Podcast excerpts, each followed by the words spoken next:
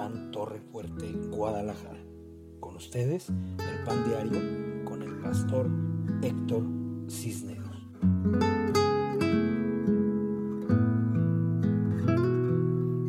Hola, ¿cómo están? Muy buenas noches, bienvenidos una vez más al Pan Diario de Casa de Pan Torre Fuerte, Guadalajara.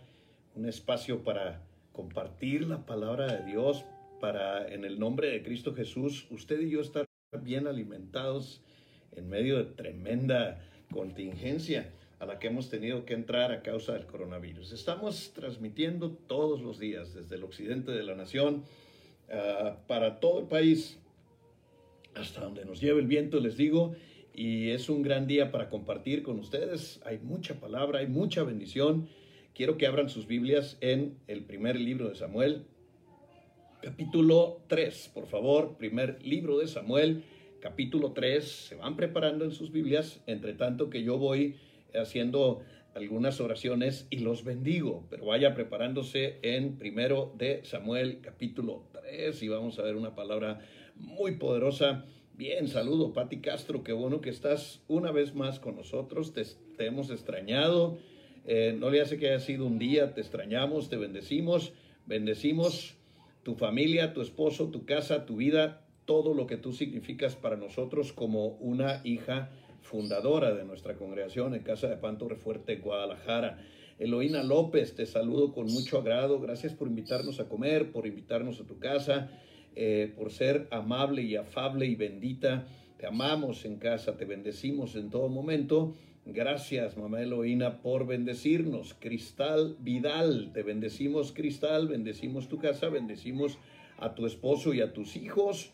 Qué bueno que estás conectada. Te mandamos un saludo, un fuerte abrazo de bendición.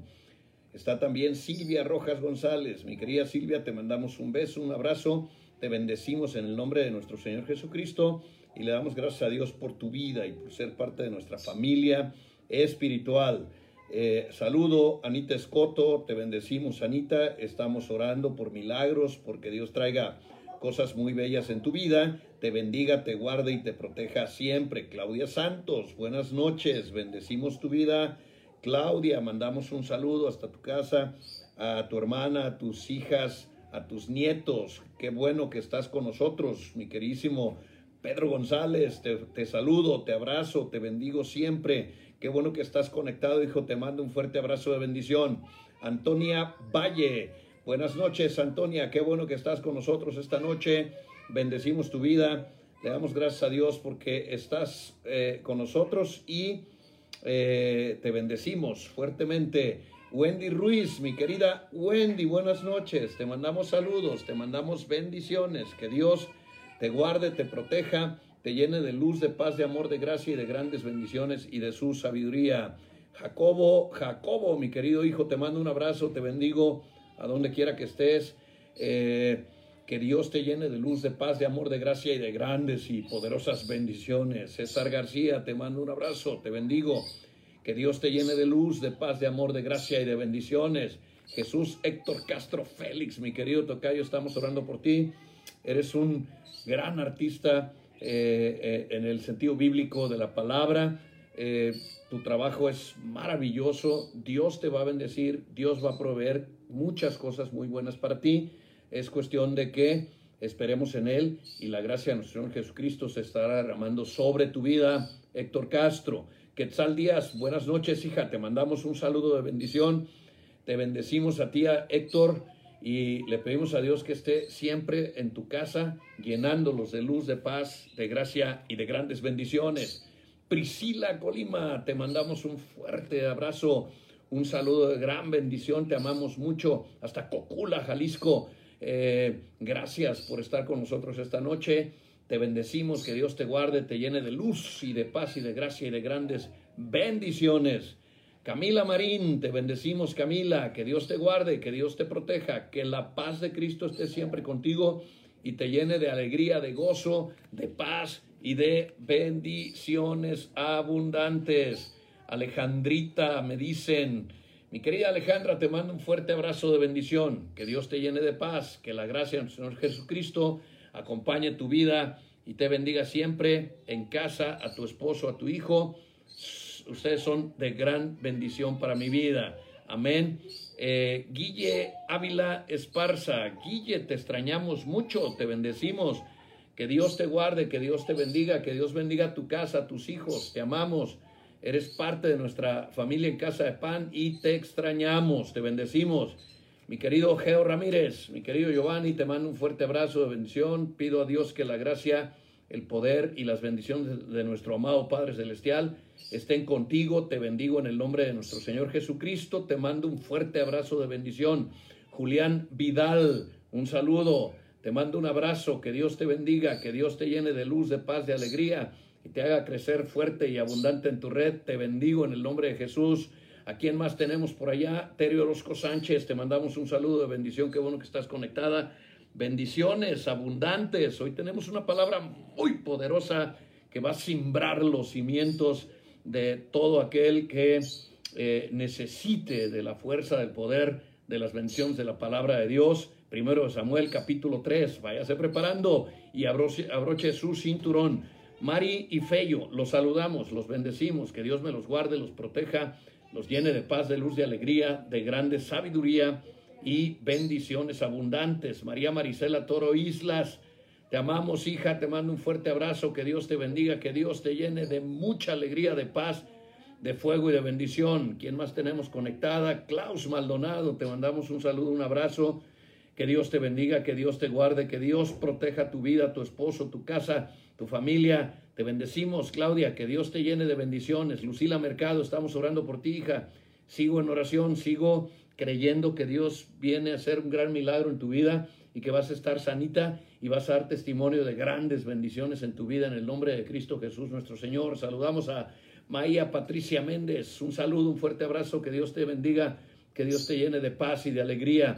Jacqueline Díaz Brambila, hoy sí te vi, hija.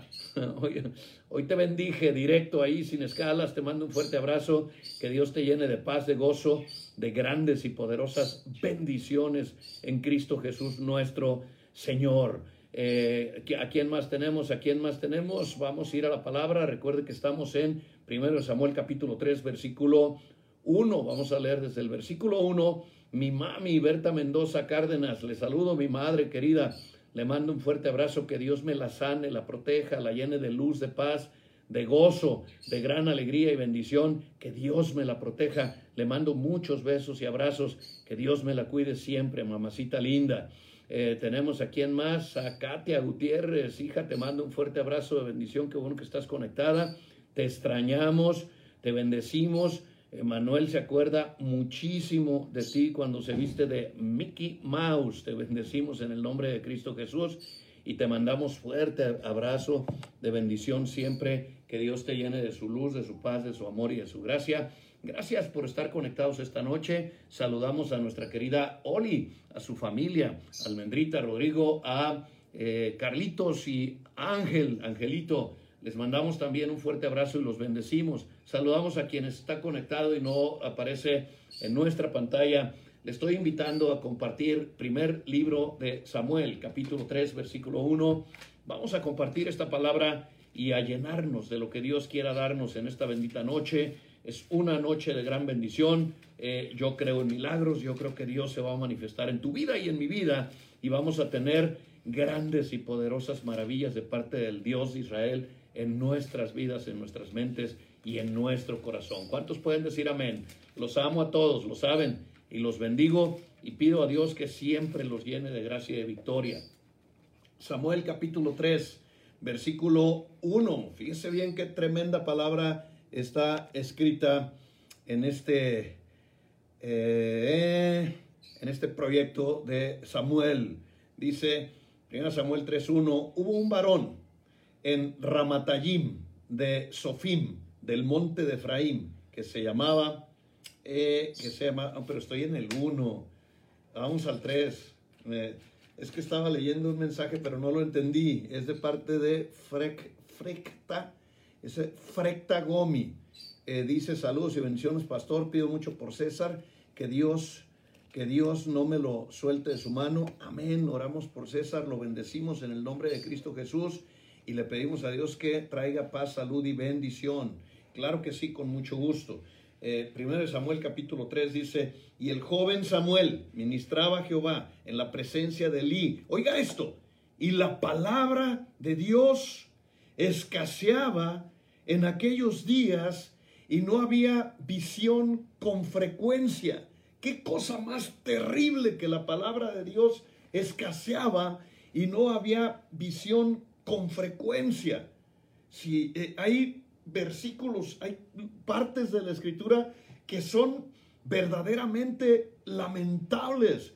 Cuando en esta palabra expresa Dios el estatus, la forma en que se encuentra la nación de Israel. Yo me pregunto cuando leo esto, ¿cómo está nuestra generación? ¿Cómo está esta generación en la que nos tocó vivir y que nos tocó heredarles a nuestros hijos?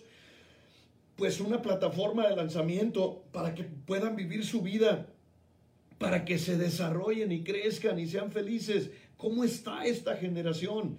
En la generación de Samuel, la palabra de Dios escaseaba y no había visión. Son dos cosas tan fundamentales y tan especiales. Pero yo quiero decirle algo, que es la peor desgracia que puede ocurrir en una sociedad cuando viene la decadencia, cuando empieza a haber problemas graves y, y la sociedad empieza a desquebrajar y a colapsarse, es precisamente cuando los hombres se olvidan de Dios, cuando empiezan a hacer que como si Dios no existiera, empiezan a ignorarlo y empieza a escasear la palabra de Dios.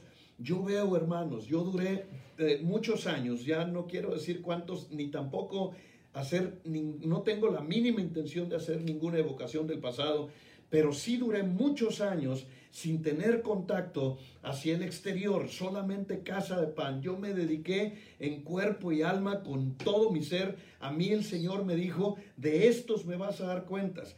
Antes de este proceso que yo, que yo viví voluntariamente, quiero ser muy enfático, eh, yo lo viví, eh, y, pero antes de eso yo estaba muy socialito, yo viajaba, yo daba predicaciones por todos lados.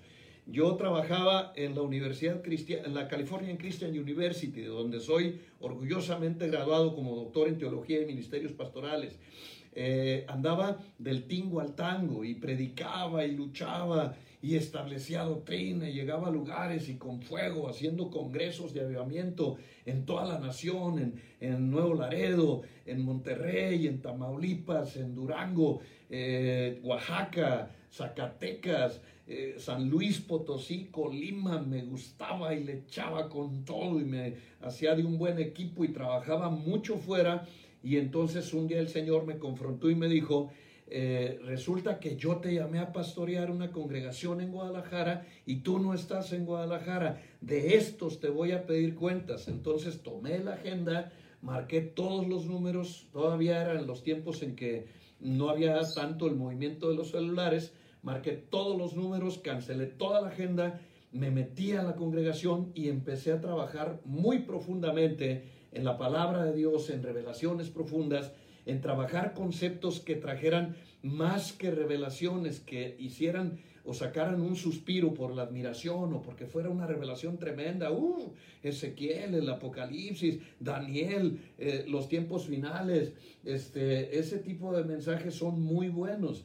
Pero resulta que es mejor darle herramientas al pueblo para que el pueblo no se desenfrene, para que la gente tenga la forma de ser transformada, de, transformar su matrimonio, de cambiar su manera de ser, de vivir y de pensar y empezar a vivir una vida más justa, a reflejar a Cristo, a tener santidad, a tener una relación personal con Dios, enseñarlos a orar, ministrar sobre la alabanza.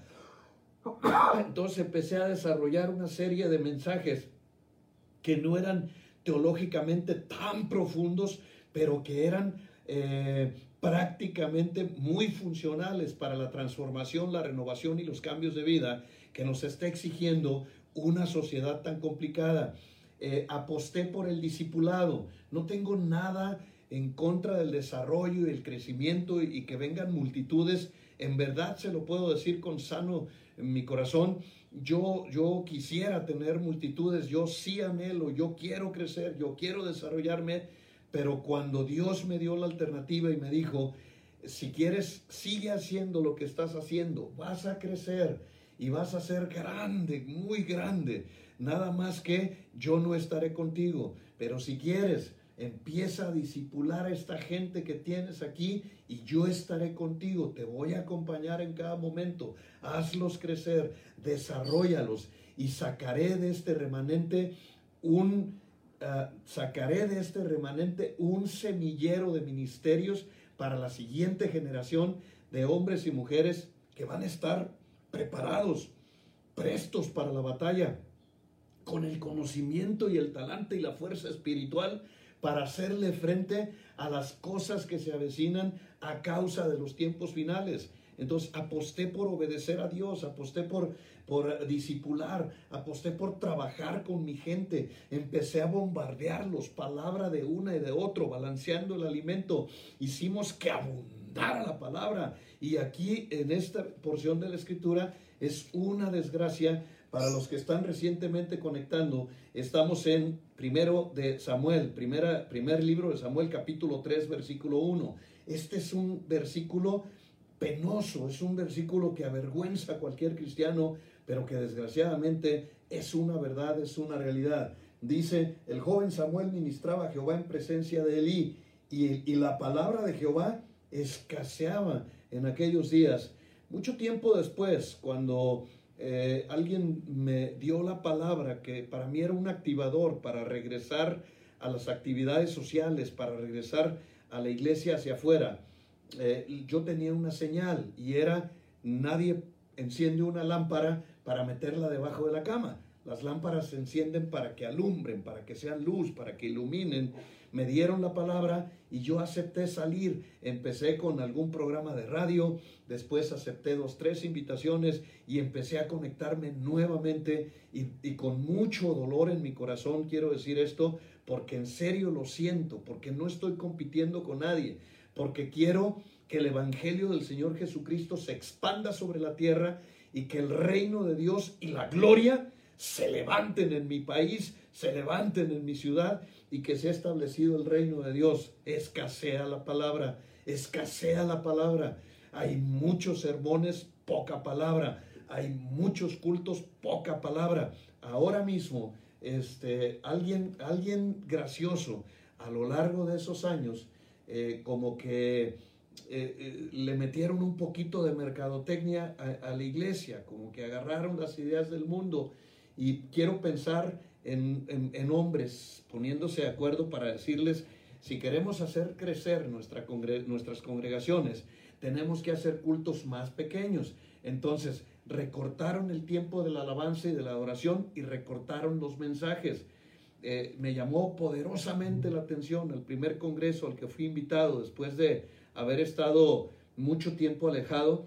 Eh, fui al congreso, yo llevaba un mensaje como para tres años predicando sin parar y el pastor, eh, muy buen amigo, el pastor que me invitó, habló conmigo y me dijo, bueno, te toca campeón, tienes 15 minutos y después nos ponemos a ministrar unas dos horas. Y yo dije, 15 minutos. Aleluya. ¿Cómo es que perdió tanto valor la predicación? ¿Cómo es que la gente no quiere escuchar la palabra? 15 minutos. En mis tiempos de ovejas, los sermones duraban una y hasta dos horas. Y queríamos que el pastor siguiera predicando. Mientras afuera escaseaba la palabra, en el interior de casa de pan, nos pusimos a predicar más palabra.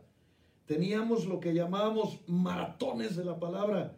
Empezábamos a las nueve de la noche, es decir, a las nueve de la mañana y terminábamos a las nueve de la noche, predicación tras predicación tras predicación, otra y otra más y otra más y otra más, mucha palabra, mucha palabra. La palabra es uno de los similes. Lo estuve leyendo para ustedes hace unos cuatro días mientras compartía en Primera de Juan de, eh, respecto a Cristo, el Espíritu Santo y Dios Padre, que son uno en el cielo y que dan testimonio. el siguiente versículo, es primera de Juan capítulo 5, eh, versículo 8, según yo, eh, luego si no estoy bien lo corrijo, donde dice, y, tres, tres concuerdan, el agua, el espíritu y la vida. El agua y el espíritu, el agua, el espíritu y la sangre. Estos tres concuerdan, dice ahí la palabra, y son significado, sombra y figura de la vida. Cuando la Biblia habla de espíritu, está hablando de la vida eterna. Cuando la Biblia está hablando de la sangre, está hablando de la vida humana, sustituto del espíritu a causa del pecado en el huerto del Edén. Y cuando la Biblia está hablando del agua, está hablando de la vida. Sin agua no hay vida. El problema cuando llegaron a la luna, si es que llegaron, es que no encontraron agua en la luna. El problema de Marte y otros eh, planetas es que no tienen agua. Si no hay agua, no hay vida. El agua en la Biblia simboliza la palabra de Dios y es lamentable que esta generación tenía escasez de palabra y escasez de visión. Pero si me preguntas cuáles son los problemas de mi generación, no hablo de casa de pan, hablo de la iglesia en general. En mi generación escasea la palabra y escasea la visión. No hay palabra, no hay visión. Tal cual lo dice, voy a volverlo a repetir, el joven Samuel ministraba a Jehová en presencia de Elí y la palabra de Jehová escaseaba en aquellos días. No había visión con frecuencia. Hay escasez de palabra y hay escasez de visión es cuando viene la decadencia. Por esto vienen graves problemas. Desgraciadamente en el pueblo de Israel, la decadencia trae la maldición. Empiezan a ser conquistados, esclavizados. Los enemigos los aplastan, les quitan a las mujeres, los matan, a los que quedan los esclavizan, les cobran impuestos y empiezan a tener una serie de problemas y de complicaciones a causa de la escasez de la palabra y de la escasez de visión. Cuando una persona está llena de problemas, no cabe en un lugar, empieza a rebotar como pelota de ping-pong, trae situaciones por aquí, situaciones por allá, no cabe en ningún lugar. Ese tipo de personas lo único que están manifestando es que tienen ausencia de visión y carencia de palabra, que es la condición que teníamos en este lugar. Si no hay visión, no sabes a dónde vas. ¿Qué es la visión? La visión es la ruta del destino trazado por Dios. La visión es a dónde vas en la vida.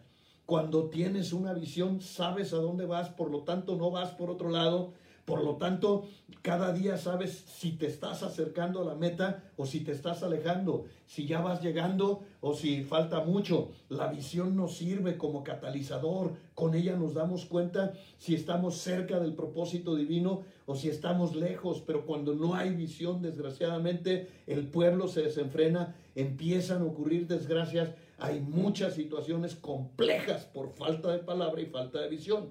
Cuando vino la pandemia, Luego vino a mí la visión. Dios me hizo entender, tienes que redoblar tus esfuerzos. Y para mí redoblar los esfuerzos significó todos los días vamos a tener un mensaje. El que quiera tener alimento espiritual en casa de pan, lo va a tener. El que no quiera, simple y sencillamente, eh, aquí lo digo, pero ¿sabe quiénes escuchan? Los que siempre se conectan. Los que no se conectan no están escuchando. O sea, puedo decir 20 mil veces, hay muchos que se están enfriando simple y sencillamente porque les importa un rábano el pan diario, porque escasea en ellos la palabra. Y, y saben, escasea la palabra no porque no haya palabra, sino porque no les importa, porque desgraciadamente es la manera en que las personas empiezan a darle la espalda a Dios y empiezan a darle la espalda a Dios y no se dan cuenta. Cuando menos esperan, están lejos de la hoguera, están fríos, están desgraciadamente sin visión, empiezan a tener problemas y luego empiezan a quejarse de sus problemas. Y es cuando eh, entran como en un círculo vicioso, porque ahí van otra vez, Señor, ayúdame. Y por supuesto que Dios les ayuda, porque Dios ama a sus hijos, ama a sus hijos. En Efesios capítulo 2, versículo 12, si usted es tan amable de acompañarme, Efesios está Hechos en, el nuevo pacto, Hechos, Romanos, primera eh, de Corintios, segunda de Corintios, Gálatas y Efesios. Más o menos así está el asunto. Y acá en Efesios, capítulo 2, versículo 12, dice, en aquel tiempo estabais sin Cristo excluidos de la ciudadanía de Israel y extranjeros en cuanto a los pactos de la promesa, sin esperanza y sin Dios en el mundo. No hay peor desgracia, no hay peor desgracia que un cristiano se aleje de Dios por puro gusto, porque honestamente es por puro gusto, porque si hay palabra diario, si tenemos reunión diario, eh, hace, hace eh, días estaba tan cansado, tan molido, tan aporreado, que en verdad llegó, eh, cuando eran las siete, yo no podía sostenerme de pie, estaba así queriendo dormirme. Y yo lo único que me mantenía de pie es, voy a estar en el pan diario y puedo estar cansado, puedo estar enfermo. De hecho, estuve predicando cosa de mes y fracción enfermo, enfermo que me moría de dolor y de todos modos estaba predicando. ¿Cuál es la razón que en casa de pan haya pan? Abundante pan. Que no haya nadie a quien le escasee. ¿Por qué? Porque ya somos cristianos. Somos nacidos del pacto de la sangre de Cristo. Estamos metidos en su gloria, sumergidos en su presencia. Somos parte de la iglesia que representa a Cristo en esta generación. Y dice aquí, en aquel tiempo antes de Cristo, estabais sin Él, excluidos de la ciudadanía. Ahora somos ciudadanos. No puede escasear la palabra. No podemos estar muertos de hambre teniendo tanto pan en la iglesia, teniendo tanto pan para comer en nuestra casa apostólica. Después dice, y extranjeros en cuanto a los pactos de la promesa. ¿Sabes a lo que está renunciando la gente? Que a causa de dejaron que se enfriara su corazón, tienen pereza, entendieron pandemia, vacaciones, y en lugar de estar... Eh, eh, así como dicen en tu rancho y en el mío, están viendo la tempestad y no se arrodillan. En lugar de redoblar los esfuerzos para estar con Dios, de rodillas ante su majestuosa presencia, buscando eh, que Él nos proteja, nos guarde. Eh, de verdad, hay gente que no cree, pero cuando ya se te ha muerto un amigo, cuando ya se te han muerto personas amadas, cuando has tenido que pasar por la desgracia, es cuando dejas de jugar y dejas de decir, que la pandemia. No, ¿cómo no? Si ya estás sufriendo, ya tienes un velorio, ya tienes eh, eh, la desgracia de haber perdido personas. Entonces te das cuenta que las cosas no están tan sencillas, que las cosas están graves. Y, pero, pero el problema del problema es el egoísmo, porque pensamos, pues estarán graves allá, aquí no está pasando nada y estamos como en engorda y estamos festejando, tal como dice la escritura, en los postreros tiempos. Estarán eh, eh, eh, dormidos en sus laureles, estoy parafraseando, casándose, dándose en matrimonio, comiendo, bebiendo, disfrutando de la vida, y entonces vendrá el Hijo del Hombre y van a ser sorprendidos por la venida del Señor Jesucristo. ¿Por qué? Porque no están preparados. cuando viene la tempestad, cuando vienen las situaciones complejas, tenemos que estar más metidos en la presencia, más metidos en la palabra, más metidos con Dios. ¿Por qué? Porque allí están las señales. Está, hay tanta señal ahora mismo que no podemos estar lejos de Dios. Por eso redoblamos nuestros esfuerzos. Por eso estamos todos los días compartiendo una palabra. Estamos compartiendo un pan tan balanceado, dándoles alimento de uno, enseñanzas, como a mí me impactó mucho la enseñanza que Dios me dio respecto a la lámpara, la menorá.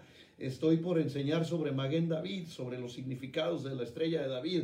Eh, y, y viene tantos mensajes, tanta palabra, tanto, tanto alimento espiritual que de verdad es un gran pecado estar alejados de los pactos de nuestras promesas. Nosotros tenemos promesas, para este tiempo tenemos promesas vigentes si somos, si tenemos aceite, si tenemos lámparas, si tenemos fuego y estamos esperando al amado, vamos a ser levantados juntamente con Él y no vamos a ver la gran tribulación. Nosotros vamos a ser librados de la desolación, de los problemas, de las guerras, de las pandemias, de las pestes destructoras. Esa es la gran promesa. Entonces no entiendo si ya somos hijos del pacto, si ya estamos con Dios ¿Qué hay? ¿Qué hay? ¿Qué otra cosa hay que quieras que no sea Dios? ¿Qué quieres que no sea Dios? No lo puedo entender. Me gusta estar con Él, me gusta su presencia, me gusta su palabra, me gusta estar constantemente eh, atendiendo su voz, su bendita voz. Hay una revelación para cada generación. Y yo le he dicho a Dios, si vas a hablar, quiero que me hables a mí. Si vas a dar un mensaje, por favor, tómame en cuenta. Y si traerás una revelación para esta generación, quiero ser parte de ello, porque no quiero quedarme fuera porque quiero estar contigo y quiero que mi gente esté contigo. Por favor, eh, vuelvo a decirlo, lo paradójico es que me escuchan los que están todos los días, los que están fríos, van caminando como los cangrejos hacia atrás. La Biblia dice como bueyes al matadero, va a llegar un día en que seguramente se van a arrepentir, se van a arrepentir porque hubo advertencias, porque hubo palabra y seguramente tendrán que reclamar. Y luego están peor todavía cuando eh, eh, recibo mensajes de WhatsApp y me dicen, pastor, esto, y yo le digo, eso ya lo vimos. Ay, perdón, es que ese día no estaba. No, no, no más ese día. Eh, brillas por tu ausencia. Es necesario estar en la revelación del día porque no sabemos cuándo, ni el día ni la hora. Va a ser repentino. Me puede ocurrir casi de inmediato estemos listos buscando la presencia gloriosa, bendita de Dios. Vaya conmigo a 2 Corintios capítulo 15, versículo 3, dice, muchos, muchos días estará Israel sin Dios verdadero, muchos días estará Israel sin Dios verdadero y sin sacerdote que le enseñe y sin ley. Llegan a eh, Asa, el, rey aquel pequeño, encuentra la Torá y empieza a hacer reformas para traer nuevamente el arca, para traer nuevamente la escritura y para decirle a la nación de Israel, vamos, vamos a, estar con Dios, vamos a levantarnos, vamos a, a ser eh, verdaderamente el pueblo de Dios que anhela su presencia, que busca su palabra. Y qué terrible es este mensaje sin verdadero Dios. O sea, ¿cuántas personas están creyendo que están con Dios y cuando llegue el día de la hora final y que estén delante de su presencia, Dios les diga, no todo el que me dice Señor, Señor entrará en el reino de los cielos y les diga, no los conozco, farsantes, hacedores de maldad. Señor, pero en tu nombre echamos fuera demonios, no, sí, hasta las brujas, en los curas, o sea, eh, Señor, en tu nombre hicimos, Señor, eh, eh, predicábamos, Señor, hacíamos no los conozco. Me aterra esa palabra. Quiero decirte que todos los días le digo a Dios, Señor, si sabes que soy yo, si sabes quién soy, aquí estoy, Padre. Tú y yo nos conocemos, tú y yo tenemos una relación. Yo te amo, tú me amas, yo te bendigo. Aquí está. Y vengo a decirte ahora mi clamor, mi oración. Desde decirle, abre mis labios. Quiero darte mi oración, quiero darte mi alabanza. Hace días eh, estuve con Dios. Bueno, yo estuve. Estuve orando y orando y orando. Era el tiempo de mi oración y oré todo lo que quieras y gustes.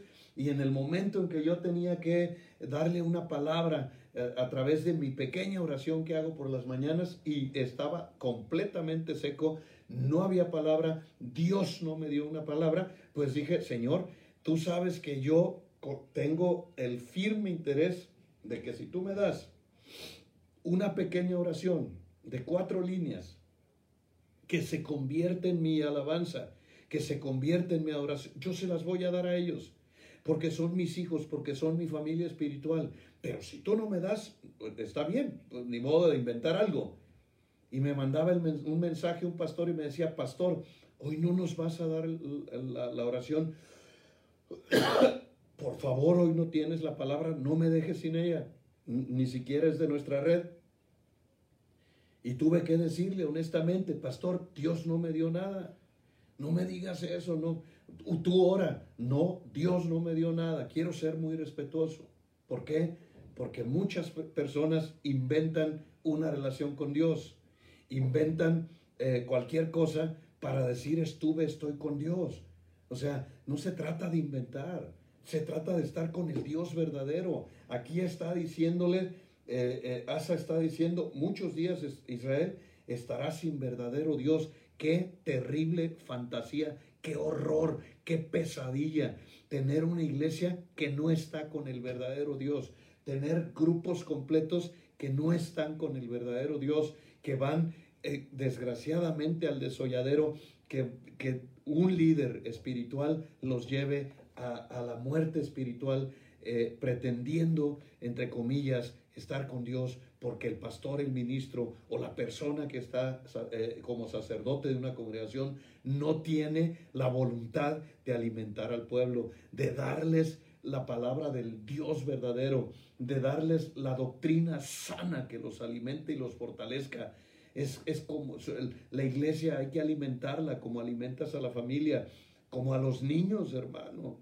Usted no le puede dar de comer al niño una torta ahogada porque no lo alimenta. Usted va a buscarle un alimento rico que lo nutra, que le dé ese alimento balanceado de los nutrientes para que sea fuerte, para que crezca y se desarrolle fortalecido y esté gozando de buena salud. Estamos queriendo que gocen de buena salud espiritual cuando le estamos dando palabra revelada, le estamos dando herramientas para que sea transformado, le damos la palabra que lo nutra, que lo, que lo lleve a cambios de vida, que le produzca el amor a Dios, que le produzca la transformación y que usted sea, sea una persona fiel y resplandezca en la gloria de Dios. Queremos dar una palabra para como herramientas de trabajo que produzcan la transformación y los cambios de vida que tanto se necesitan en esta generación mala. Y les dice, entonces estarán sin el verdadero Dios y sin sacerdote que les enseñe.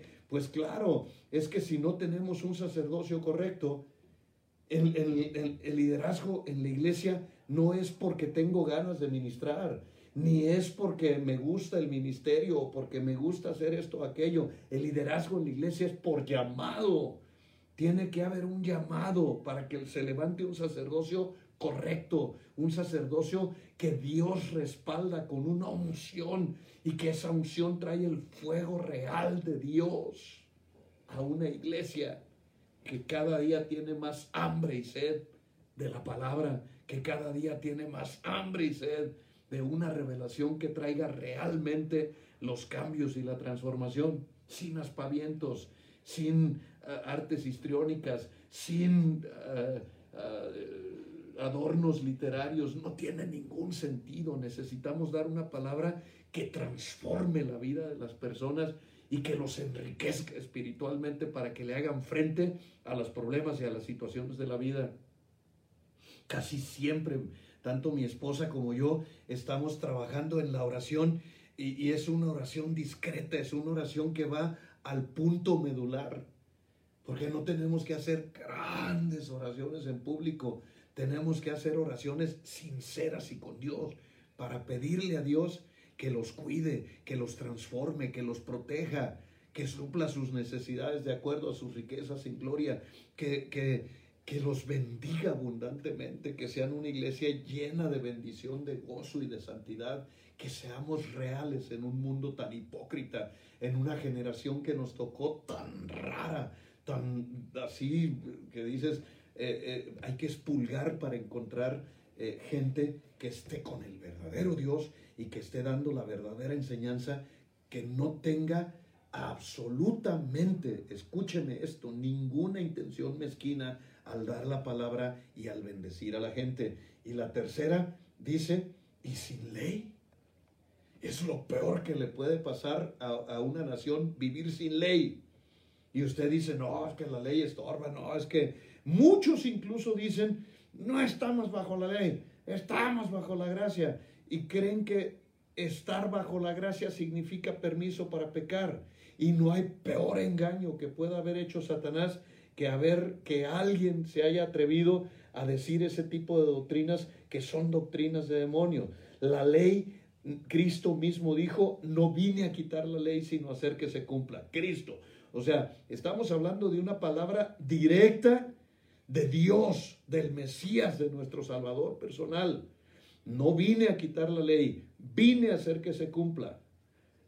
La, ley no quitó Cristo el efecto condenatorio de la ley, no la ley. La ley nunca fue quitada. Quitó el efecto condenatorio de la ley, mas la ley permanece. O sea, no matarás sigue vigente, no matarás. Y ahora es más complicado.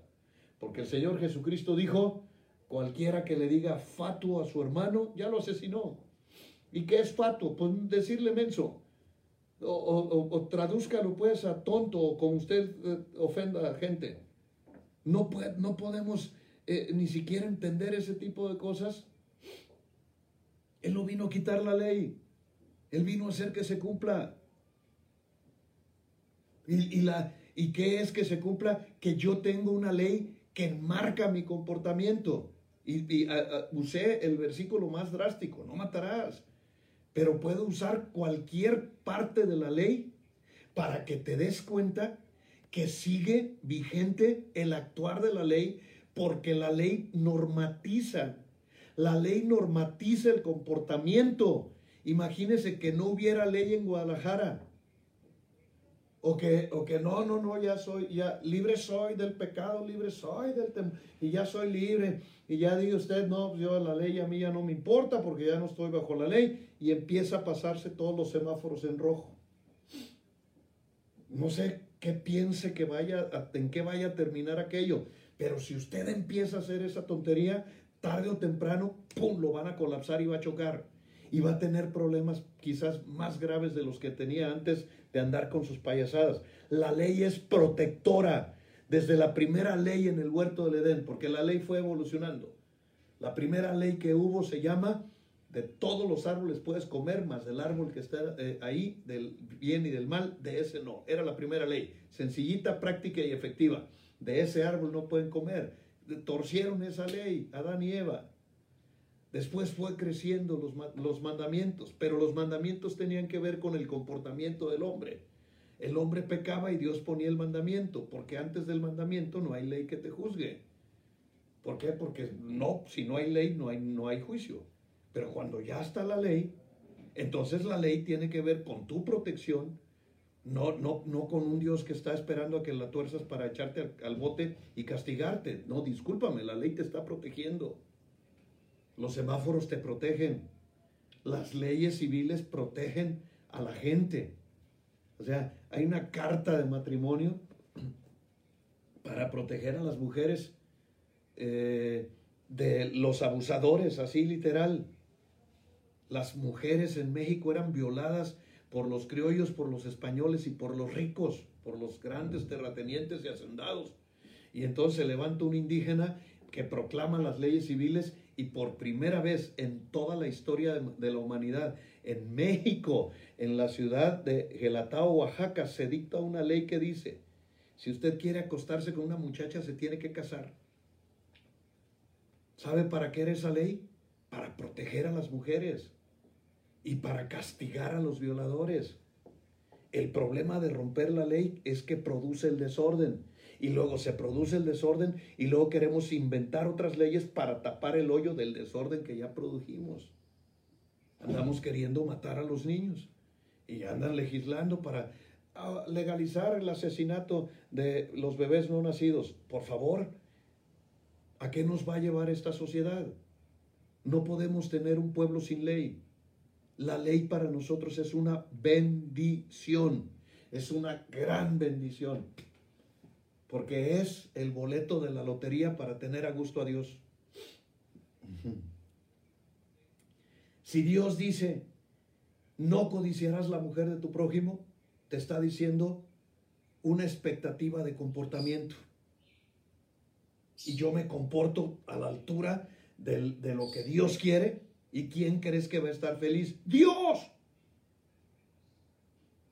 Si la ley dice, honras a tu padre y a, ti, y a tu madre para que te vaya bien en la vida y tengas larga vida, óigame, me está beneficiando a mí, pero me está dictando la voluntad de Dios, es como un billete de lotería. ¿Sabe lo que hicimos Liz y yo antes de casarnos? Estábamos a días de casarnos y tuve una junta con ella muy importante donde platicamos y le dije, amor, nos vamos a casar necesito que me digas qué cosas quieres de mí que te demuestren mi amor. Vamos a levantar expectativas. ¿Cómo quieres que te trate? ¿Qué quieres de mí? Y entonces ella me dijo diez cosas y yo le dije diez cosas. porque fui muy tramposo. Primero le dije, dime 10 y ella me dijo, bueno, pues yo quiero que tú me respetes, yo quiero esto, yo quiero esto. Eh, eran muy raras sus peticiones, nunca me las habían hecho. Yo quiero que tú mates una cucaracha cuando salga. Y yo dije, bueno, eso es muy sencillo. Pero imagínese, es un ejemplo raro, muy personal. Pero muy importante para mí. Pero, ah, mira, ya está. ¿Otra vez, amor? Muy importante para mí. Pero muy importante para ella.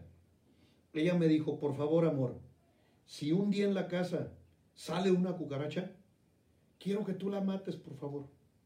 Y entonces yo anoté. Er, es, hermanos, ella me estaba diciendo cómo se iba a sentir amada. Deberíamos practicarlo en nuestros matrimonios. ¿Cómo puedo hacerle para que te sientas amada? Hágale la pregunta a su esposa.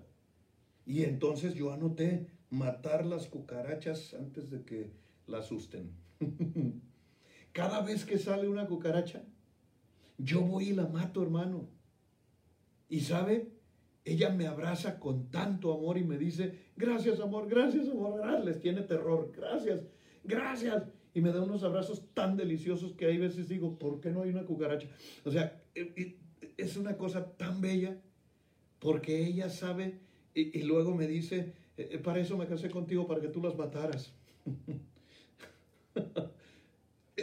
Cuando Dios te está diciendo, no cometerás adulterio, te está diciendo la llave para que lo tengas contento. Cuando tú te mantienes fiel, Dios te dice, para eso estoy contigo, hijo, para que tú no seas tan burdo, absurdo y tan asqueroso como son en el mundo. Por eso te amo, porque eres fiel. Mi esposa me puso 10 cosas y yo las hago. Yo las hago. Todo lo que ella me pidió, yo lo hago. Con el paso del tiempo, yo me di cuenta cosas que no le gustan a mi esposa. Yo, yo hago mis listas. Usted conoce mis listas. Yo hago mi lista de esto, mi lista de aquello, mi lista del otro. ¿Por qué? Porque no confío en mi memoria. Y entonces hay veces que ella se molesta por algo, hay algo que no le gusta, yo voy a mi lista y pongo en mi lista, esto no le gusta a mi esposa, no volver a hacerlo. ¿Por qué? Porque la amo. Es tan sencillo. Puede ser tan complicado si tú lo haces complicado. Pero si alguien ama a Dios de los que me están escuchando, por favor, si Dios dice ama a tus enemigos, ¿sabes qué tienes que hacer? Amarlos. Si Dios dice amaos los unos a los otros como yo los amé, entonces ama, amemos, amemos a los, a los demás como Él nos amó. Porque son las expectativas de Dios. Un matrimonio con expectativas triunfa, pero un matrimonio con expectativas que se respeten. Porque si la esposa te, digo, te dice, por favor háblame como personas educadas, evita gritar. Y tú, este, pareces predicador en domingo, este, tienes un problema. Te está pidiendo algo muy claro, preciso, conciso y específico y lo estás torciendo. Si, si ella te pide eso, entonces háblale despacito, bonito y, suavecito, por amor a Dios. Es que tenemos que ver qué quiere el otro. El amor no es en función de mí, el, el amor es en función de ella. ¿Por qué? Porque decía Edward Deming, el padre de la calidad, la calidad no la califica quien la da, la califica quien la recibe. O sea, yo no puedo decir que soy un buen pastor. Ustedes sí. Ustedes pueden decir qué mal pastor es el Héctor o qué buen pastor es el Héctor. Pero yo no, yo no voy a andar diciendo qué tremendo soy. Eso lo hacen los soberbios, los tontos. La calidad la califica el cliente para que me entienda. Usted no puede decir, somos la mejor congregación, es decir, yo no puedo decir, soy la mejor congregación del mundo. No, ustedes que se congregan conmigo pueden decirlo, yo no. Ustedes sí. Y así sucesivamente. Usted no puede decir, soy el mejor esposo del mundo. ¿Qué más quiere si me tiene? Hijo de Manoa. No, ella es la que dice, es el mejor esposo del mundo o te pone tus asegúnes. La que recibe tu amor, pues no te autocalifiques, es demasiada soberbia. Si tu esposa no tiene una buena opinión de ti, tienes un problema grave como ministro, como cristiano o como simple y sencillamente parte del cuerpo de Cristo. Tienes un problema contigo mismo, en tu matrimonio y con Dios. ¿Por qué? Porque estamos llamados a cubrir las expectativas de Dios y a cubrir las expectativas de los demás. Entonces, si tu esposo no opina que eres la mejor mujer del universo y que eres maravillosa, que eres una mujer virtuosa, y se deshace de amor derritiéndose por ti, tú tienes un problema con él. Porque tu trabajo mujer es complacerlo a él y tu trabajo hombre es complacerla a ella. Y esto hablando del matrimonio. Dice Pati, ¿dónde están las perlas? Aquí hay una. Aquí hay una. La mujer está en función del hombre, el hombre en función de la mujer. La iglesia está en función de Dios porque Dios ya dio a su Hijo, ya dio su palabra, ya dio, Dios ya nos dio todo. ¿Qué tienes que no te haya dado Dios? Como una ocasión yo iba a Manzanillo, iba mucho a Manzanillo, trabajaba en una empresa que se llama Timsa. Ahí conocí al pastor Horta, por allí debe estar el pastor Ramón. Entonces iba un día a Manzanillo y llevaba mi equipo de trabajo, el, el gran Chicarcas y otros compas ahí no eran cristianos, yo era el único cristiano, así es que ponía la música y me ponía a orar mientras ellos se dormían y ahí iba diciéndole, Señor, te doy mi vida, Señor, mi carro es tuyo, Señor, eh, todos los carros de la empresa son tuyos, Señor, eh, te doy, te doy, te doy, te doy, te doy, te doy todo y le, iba dando todo a Dios. Y, y me dijo Dios en voz audible, ¿y qué me puedes dar tú, miserable? Si todo es mío hice como diez tumbos y ay Dios santo, aleluya, ¿qué está pasando? Padre mío santísimo, ¿qué fue eso? Dios me dijo, tú no me puedes dar nada, yo te lo di todo. Así es que mire qué terrible. ¿Qué le puedes dar tú a Dios? Nada, ya no los dio, ya Dios ya nos dio todo, mis amados, amadísimos hermanos del alma. Pero entender que las expectativas de Dios ahí están. Aquí está en este bendito libro qué quiere Dios de ti, qué quiere Dios de mí.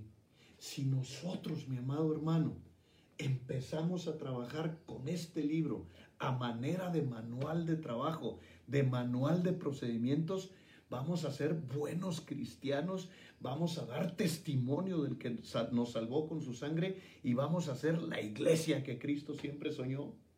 Pero si hacemos lo que se nos antoja, no. Camila Marín, amén, amén, 20 años de casada y mi marido todos los días me dice que me ama. Es que bendita eres, Camila. Así tiene que ser. Todos los días, todos los días, todos los días tienes que decirle a tu esposa, te amo. Esposa, todos los días regrésale amor, porque dice eh, Primera de tu rancho, capítulo 1, amor con amor se paga. O sea, págale con amor y trabajemos. Pastor Ramón dice, sí, ahí nos conocimos, ahí nos conocimos. Yo iba y duraba semanas completas en, la empresa, porque era una empresa muy grande. Empezaba a dar el mismo seminario para toda la empresa y salía un grupo, entraba otro grupo, y salía un grupo y entraba otro grupo, y salía un grupo, entraba otro grupo, y ya regresaba yo al siguiente mes a mi casa, este, nuevamente, bien rayado, pero bien cansado. y era, era, era parte de mi vida. Pero tuve esas experiencias en la carretera Manzanillo, Dios me ha hablado audiblemente dos o tres veces. Y tuve esas experiencias extraordinarias. Ahí Dios me dijo, ¿tú qué me puedes dar? Tú da lo que yo te doy. Entonces, no podemos ser un pueblo sin palabra, no podemos ser un pueblo sin ley, no podemos ser un pueblo sin visión, haciendo el resumen, porque este mensaje lo voy a, continuar, no va, no va, aquí no va a quedar. Estuvimos, eh, eh, esta palabra tan terrible en primera de Samuel, escaseaba la palabra. No, nosotros tenemos que estar llenos de la palabra.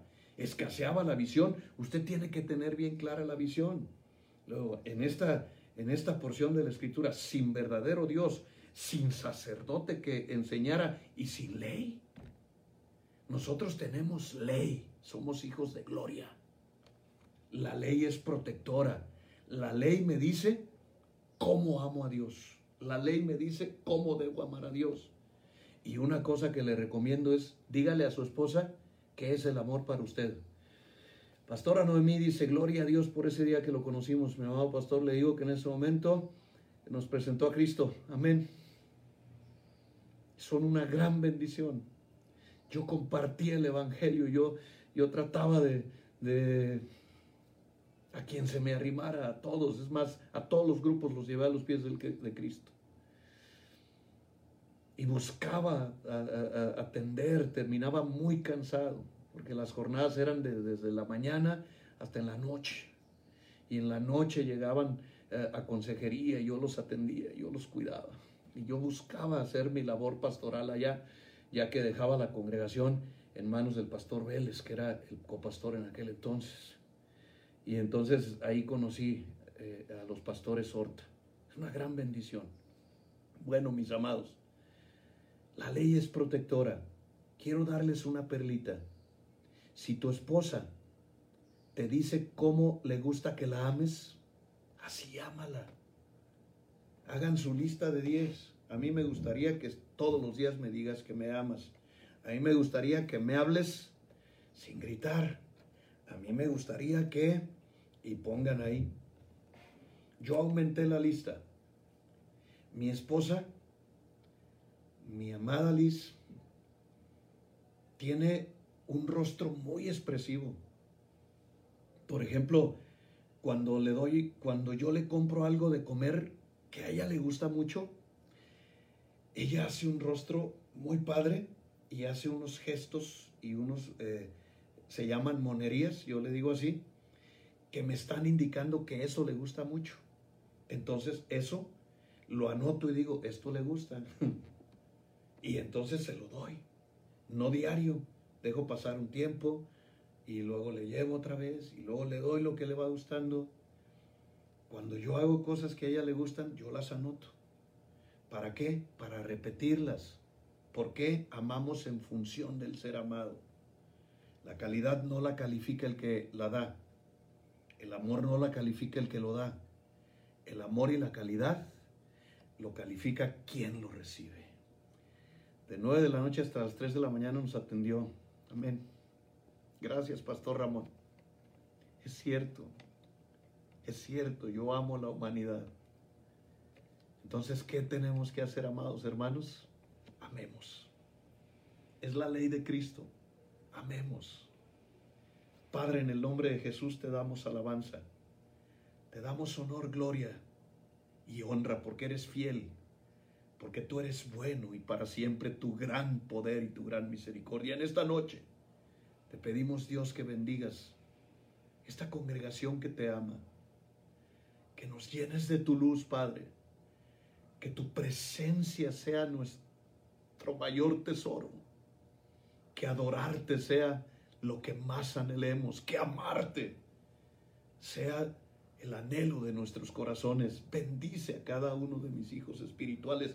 Bendice Casa de Pan, todos los que nos están viendo y oyendo en esta noche y los que no están, Padre, tráelos otra vez, que vuelvan a estar conectados, que vuelvan a estar con nosotros, que se llenen de tu palabra y de tu amor. Ayúdanos, úngenos, tócanos, llénanos.